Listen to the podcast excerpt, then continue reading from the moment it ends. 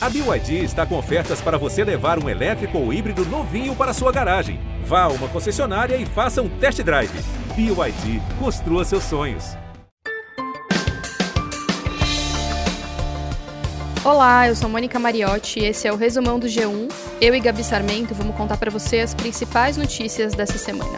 Oi, Moni, vamos lá. Nessa semana, a Anvisa autorizou o uso emergencial da vacina da Janssen no Brasil.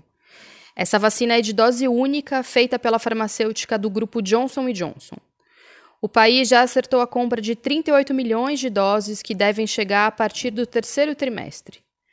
As doses vão ser importadas, já que a farmacêutica não tem parceria para produzir o imunizante no Brasil.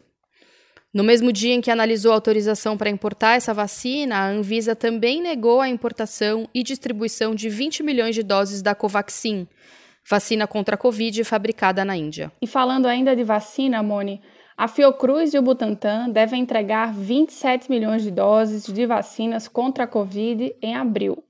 Os dois fabricantes aguardam a chegada de mais uma remessa de insumos importados para a fabricação de mais doses. Na quarta, o Ministério da Saúde incluiu pessoas com HIV entre 18 e 59 anos na lista de prioridades para a vacinação contra a Covid-19. O grupo deve ser imunizado após os idosos entre 60 e 64 anos. Março terminou com números muito, muito trágicos. Foi o mês mais letal da pandemia no Brasil. Foi disparado o mês com mais vidas perdidas no Brasil. Foram 66.868 mortes, mais que o dobro de julho do ano passado, que tinha sido até então o pior mês da pandemia. E também terminou com um novo recorde de mortes por Covid. O total de vidas perdidas é de quase 322 mil. Além disso, uma nova variante do coronavírus, semelhante à identificada na África do Sul, foi encontrada em uma paciente de 34 anos em Sorocaba, no interior de São Paulo.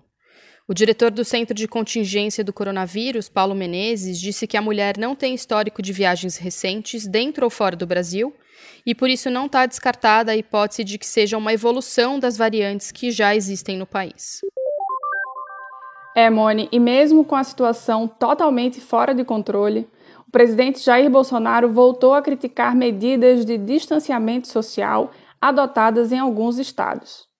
O pronunciamento foi feito na saída da primeira reunião do Comitê da Covid e diverge das declarações do ministro da Saúde, Marcelo Queiroga, e do presidente do Senado, Rodrigo Pacheco. Ambos defendem as medidas de isolamento social e o uso de máscaras para conter o vírus. Tínhamos e temos dois inimigos: o vírus e o desemprego é uma realidade. Não é ficando em casa que nós vamos solucionar esse problema. Os trabalhadores vão saber a partir de sexta-feira, dia 2 de abril, quem vai poder receber a nova rodada do auxílio emergencial. Os pagamentos começam na terça, dia 6, para os trabalhadores que fazem parte do cadastro único e para as pessoas que se inscreveram no programa. Quem recebe o Bolsa Família pega o benefício 10 dias depois. Vão ser pagas quatro parcelas com valor médio de 250 reais, dependendo do perfil de quem tem direito. Para saber como acessar o sistema e ter todos os detalhes dessa nova rodada de pagamento, é só acessar o G1. E segundo dados do IBGE divulgados nessa semana, 14 milhões e 300 mil brasileiros estavam desempregados entre novembro e janeiro. A taxa de desocupação ficou em 14,2%, a maior já registrada desde o começo da série histórica em 2012. O levantamento mostra que em um ano teve um acréscimo de 2,4 milhões de brasileiros sem emprego. Os desalentados, que são as pessoas que desistiram de procurar emprego, somam 5,9 milhões. E agora uma novidade. O Banco Central hum. falou, é, autorizou hoje o funcionamento do Facebook Pay, que é o sistema de pagamentos por meio de WhatsApp. É um, um trabalho importante que o Banco Central tem feito para poder ampliar, modernizar os meios de pagamento. Com essa decisão aí, o aplicativo de mensagens vai poder oferecer um sistema de pagamentos pelas bandeiras Visa e Mastercard. Ainda não há data definida para o serviço começar a funcionar. Para saber mais informações sobre como isso vai acontecer, é só acessar o G1. A semana foi muito conturbada em Brasília. Na segunda-feira, Bolsonaro trocou seis ministros.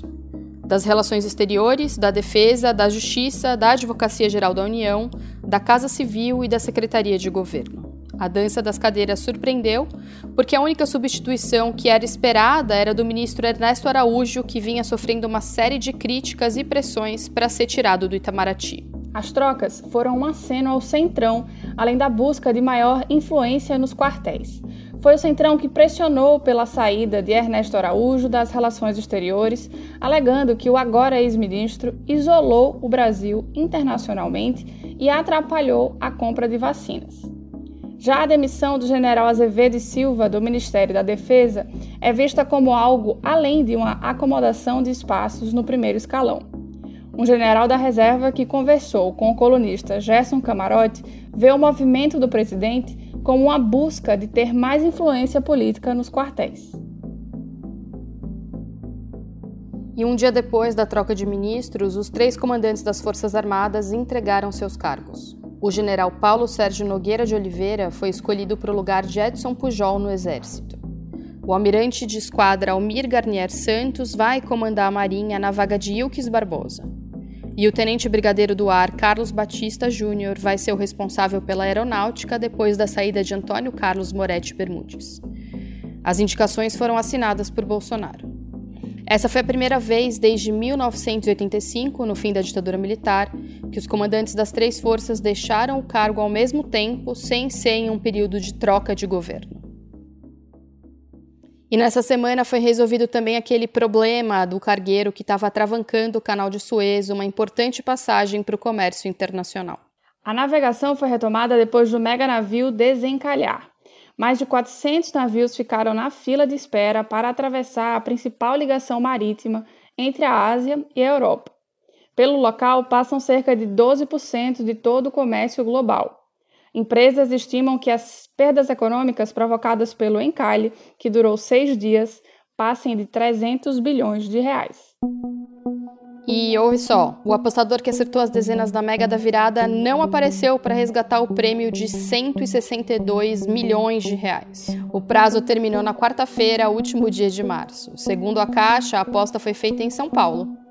Este é o maior prêmio já esquecido na história das loterias. Quando os apostadores não retiram o prêmio no prazo de 90 dias, os valores são repassados integralmente para o FIES, que é o Programa Federal de Financiamento para Estudantes cursarem o ensino superior em universidades privadas. Se você não conferiu, é melhor nem conferir para não ficar com dor no coração, né?